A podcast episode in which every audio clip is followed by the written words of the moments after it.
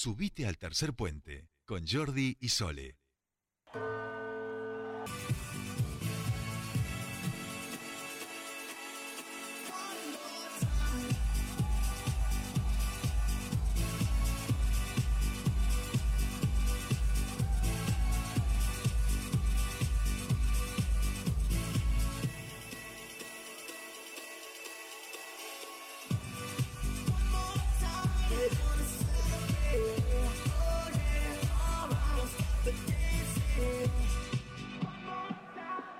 Seguimos. Ya estamos aquí escuchando, por supuesto, la One cabeza, More ¿eh? Time. Claro, es que así, saltando, así ¿eh? lo recibimos con esta electrónica de finales de, de siglo XX, vamos a decir. Eh, lo recibimos los jueves al señor Gustavo Giorgetti, que está on fire. eh, y no solo por la calor, vamos a decir, sino porque el final de año lo, lo ha comprometido. A veces uno no decide su propia agenda, a veces la vida te atraviesa. Y eso pasa cuando uno se evangeliza, vamos a decir, también sobre algunos temas y en particular sobre esta ola de integrabilidad que por suerte desde Neuquén y desde otros lados se está expandiendo eh, en el país, en la región y que como nosotros tenemos uno de, de los mejores para que pueda hablar con eso, por supuesto nos subimos a esta ola en la tabla de surf del señor Gustavo Giorgetti. Gus, ¿cómo te va? Muy buenas tardes, bienvenido a tu ¿Qué espacio. tal? ¿Qué ¿Cómo tal, va? Jordi? ¿Cómo andan? Bien. Bien, vos, a full. Bien, bien, acá estamos. Eh, estás, eh, te has tenido que comprar una tabla de, de- de surf, vamos a decir, para, para esta ola de integrabilidad que, que estamos viviendo.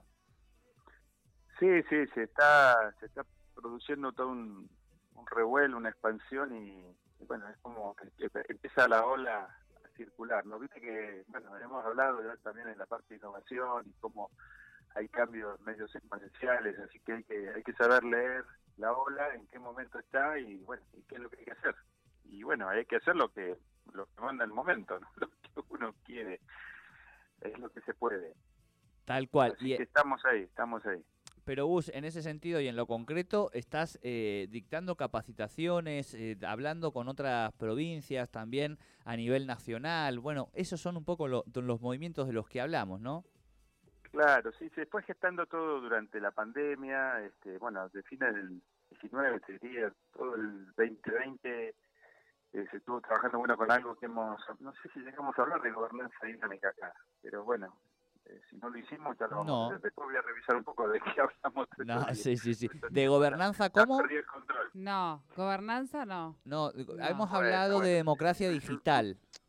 Democracia Claro, digital. Usamos una metodología bastante interesante que, bueno, merece, merece una, una, una columna que nos permite trabajar en forma este, horizontal entre todos los actores. Este, hay una forma de tomar decisiones que no es ni por mayoría ni, ni por consenso, sino es por consentimiento, ¿no? Que, bueno, ya hablaremos de eso en algún momento. Y, y bueno, empezamos a, a reunirnos en las provincias que estaban más interesadas, ya lo visto ya he contado empezamos con cuatro o cinco provincias, se sumaron así a nivel personal eh, representantes de nación y bueno, fue tomando cuerpo la, la idea de que esto podía ser algo realmente potente y bueno, eso destrabó un montón de, de prejuicios que había sobre lo que hacía Neuquén de Nación y un montón de otros actores. Así que sobre el fin del año pasado, viste, ya había se había consolidado un grupo de reuniones de trabajo que estamos prácticamente, bueno, hay, hay, hay un grupo que está haciendo la normativa que es la, la extensión del referencial que tenía Neuquén a nivel nacional, y son 40 personas que están reuniéndose unas 6, 8 horas por semana desde febrero de este año, ¿no? Y, bueno, y ahora a fin de año va, va a estar la primera norma, o sea, va a estar la primera versión de, de la norma. O sea, hay, hay un grupo que está trabajando en la norma, otros grupos están a nivel de las provincias, por ejemplo, estamos trabajando con Chaco, con Catamarca, hay otras seis provincias que están este, viendo cómo lo hacen, cómo hacen, o sea que hay una movida muy, muy interesante, pero esto trascendió, viste, la frontera, así que estamos algo con Chile, el puente, el famoso puente andino, que es un, el paso de Mendoza, también está empezando a utilizar todo este, todo este enfoque, toda esta tecnología, hasta el modelo este de gobernanza que les contaba recién. Para, para, Así que para. todo esto, más de- que cuando empezás a ver la agenda, no sabes Claro, eh, dónde te queda un ratito.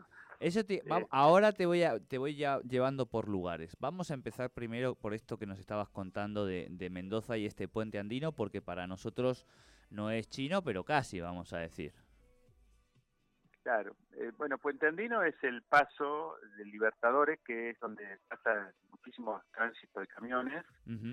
Y los camiones, este, si bien son 200, eh, 250 kilómetros, una cosa así, podrían pasar en un ratito, para poder eh, ejecutar todos los trámites están varios días.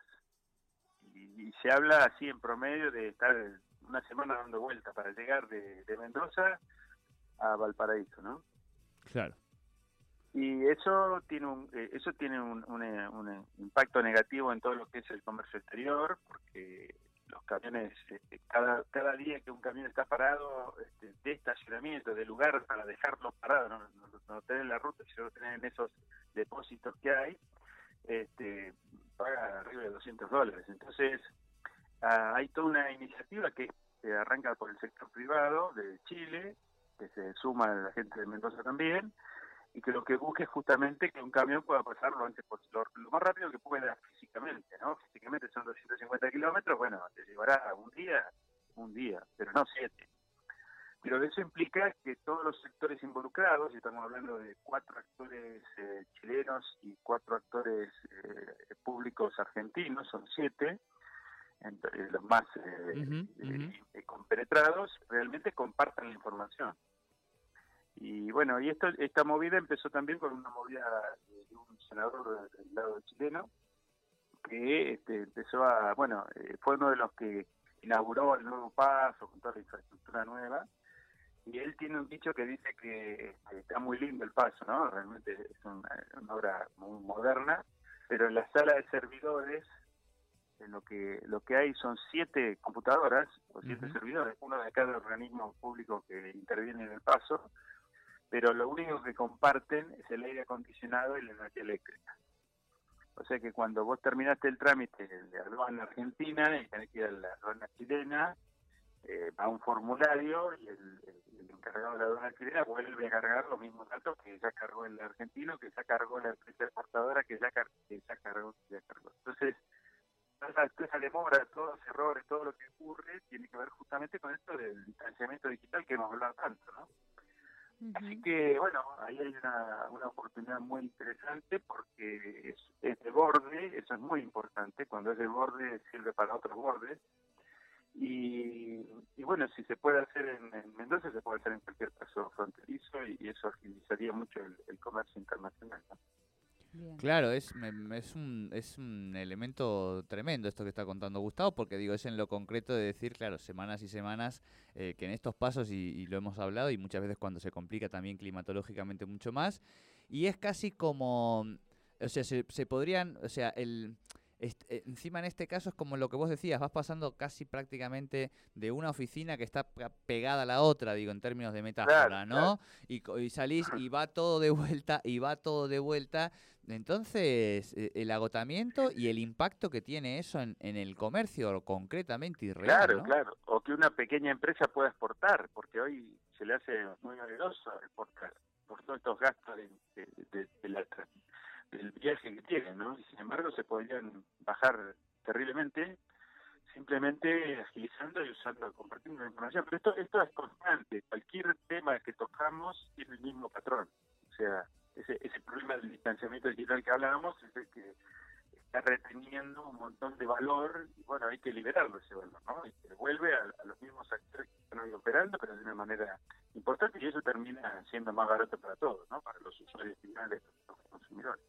Bien. Así que donde metemos el- ahí un poquito la cuchara, empezamos a destapar y ahí se arma una aurita nueva y bueno, de ahí, en eso estamos, este, con, con todo frente. Y bueno, y el COFEFUP, que es el Consejo Federal de la Función Pública, que reúne a todas las provincias del país, que tomó esto como bandera también, así que le pidió al INAP, que es el Instituto Nacional de Administración Pública, que se dedica a la, a la formación de todos los agentes públicos de la Administración Pública Nacional y Provincial, y, y municipal también, pero básicamente la nacional y provincial, este, bueno, con ellos y sumamos acá a la Universidad de Comahue, entonces ahora se, se generó toda una serie de capacitaciones que nos tiene también tres horas por acá, tres horas por allá, estamos, y bueno, menos mal que está el Zoom y está todo esto de la virtualidad porque vamos de Chaco a, a, al INAP a, a Catamarca en milisegundos, ¿no? Porque realmente Claro. no, el otro día, viste, esto, que no se diga más que por acá, pero el otro día, viste que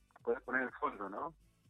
Y bueno, así genero alguna intención en, en de ver los cursos. Eh, hay uno de los, de los talleres que hicimos que me equivoqué de fondo. Ajá. O sea, Apa. no tuve tiempo de darme cuenta que estaba con el fondo del otro. de- o sea, me moví en la, en la Matrix, pero no me di cuenta que había quedado mal posicionado. Así que se, se va poniendo este, muy muy veloz todo. Pero sí creo que hay una muy hay muy buena oportunidad de, de que realmente eh, porque esto es un problema de red, así que no sirve con que uno o dos lo hagan, sino con que la mayoría lo haga, ¿no? Y en la medida que muchos se dan cuenta y se suman, entonces ahí, este, bueno, empieza empieza realmente el impacto y el cambio y, y todo lo que estamos esperando, ¿no? Bien. Bien. Eh, cada tanto hay que suspender, poner a invernar nuestra propia CPU eh, y descansarla un poquito, porque si no, no la perdemos después de vuelta, Giorgetti. Usted tiene que llegar al final del año y mucho más. Este, así que se nos va cuidando, por favor. ¿eh? Mucha integrabilidad, Sí. pero hay que equilibrar. ¿eh? Sí, sí, sí, es así. es así. Hay, que, hay, que, hay que cuidar todos los frentes en paralelo. Es así, Gustavo. Bueno, tenés el próximo eh, 27, puede ser. Eh, ah, no, esa fue ayer, ¿no? Justamente ayer. Y hoy No, tuviste sí, otro. sí. Ayer, ayer fue, ayer, o- bueno, ya, ya me perdí, Ya. pero tuvimos sí, una con Chile. Ayer tuviste una con Chile. Ayer fue 27, miércoles 27, sí, sí. Claro, hoy es con el INAP y así fue. Y, y el lunes de vuelta y estamos en eso, estamos en esa. Bueno, querido Gustavo, Pero- por favor, se nos cuida, ¿eh? Claro, claro, claro. Sí, hay que cuidarse también. Hay que apagar el No, celular. no, no, no, no, nos vamos a cuidar, no te hagas problema. Por favor, Sí, y no. nosotros también vamos a aprovechar para que descanses, no del todo. Así que te recomendamos una serie de Netflix para que podamos charlar también después aquí con, con la audiencia. ¿Cómo la ves? Bueno, bueno. El código de la discordia. Te sitúo. Década del 90, Berlín, un artista y un hacker. Y. Google Earth. Bueno. Google, todo lo que tiene que ver con estas grandes empresas, las patentes. Bueno, ahí Sí, te lo dejo, sí, ¿eh? sí, muy interesante la serie, así que se nos se- descansa un poquito con eso y de paso pensamos y charlamos la semana que viene o la, cuando se pueda. Dale, Dale, dale, dale. Gus querido, abrazo grande, buena Un semana. abrazo, gracias a ustedes. Abrazo. Chao, chao.